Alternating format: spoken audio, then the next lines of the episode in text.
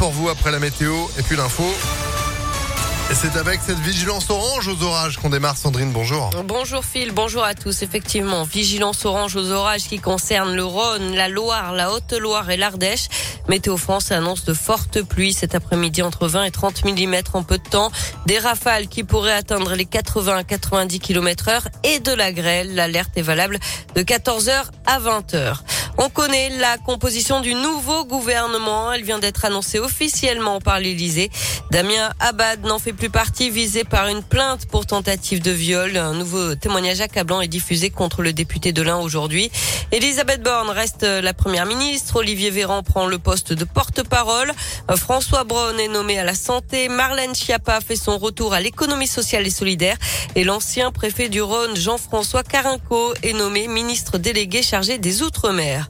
Dans l'actualité également, deux hommes jugés aujourd'hui aux assises du Rhône à huis clos. Ils sont accusés d'avoir séquestré deux jeunes femmes dans un bar à Chicha du 9e arrondissement. C'était en 2017.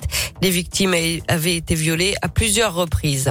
Le bon bilan du premier festival entre Rhône et Saône, c'était ce week-end à Lyon. Entre 40 et 50 000 visiteurs ont répondu présent selon un communiqué diffusé par la ville ce matin. Parmi les animations qui ont le mieux marché, les sites des berges de la Guillotière. 30 000 personnes sont venues assister au Guinguet et découvrir la mâche-croûte.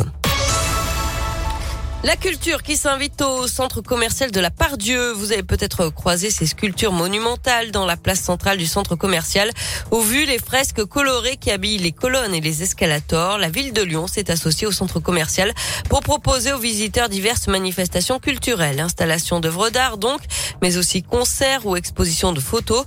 David Pocht-Kohler, issu de l'École nationale des beaux-arts de Lyon, est le premier artiste à exposer son travail au sein du centre commercial. En fait, j'en fais vraiment la lecture en direct, c'est ça qui est très étonnant pour moi, parce que j'ai fait le montage pendant trois jours et trois nuits surtout, donc euh, avec un centre commercial entièrement vide. Donc j'avais une lecture de mes œuvres face à des écrans LED et à des, boutiques. Et en fait, euh, aujourd'hui, je le vois ces boutiques surtout avec des gens, et on leur propose d'être juste assis devant quelque chose qu'ils ont le droit de trouver moche ou beau, et d'en faire une interprétation tout à fait libre. Et c'est pour ça que moi, je milite pour l'art euh, dans la ville dans l'espace public parce qu'en fait c'est la liberté accessible. C'est pour ça que je pense qu'il faut qu'il y ait plus d'art dans la ville. Ça fait poser des questions aux gens, ça fait prendre position et ça donne envie même de se rendre curieux aux choses et pas que à l'art, même euh, peut-être euh, les plantes, euh, la géographie, la politique, la sociologie, plein de choses.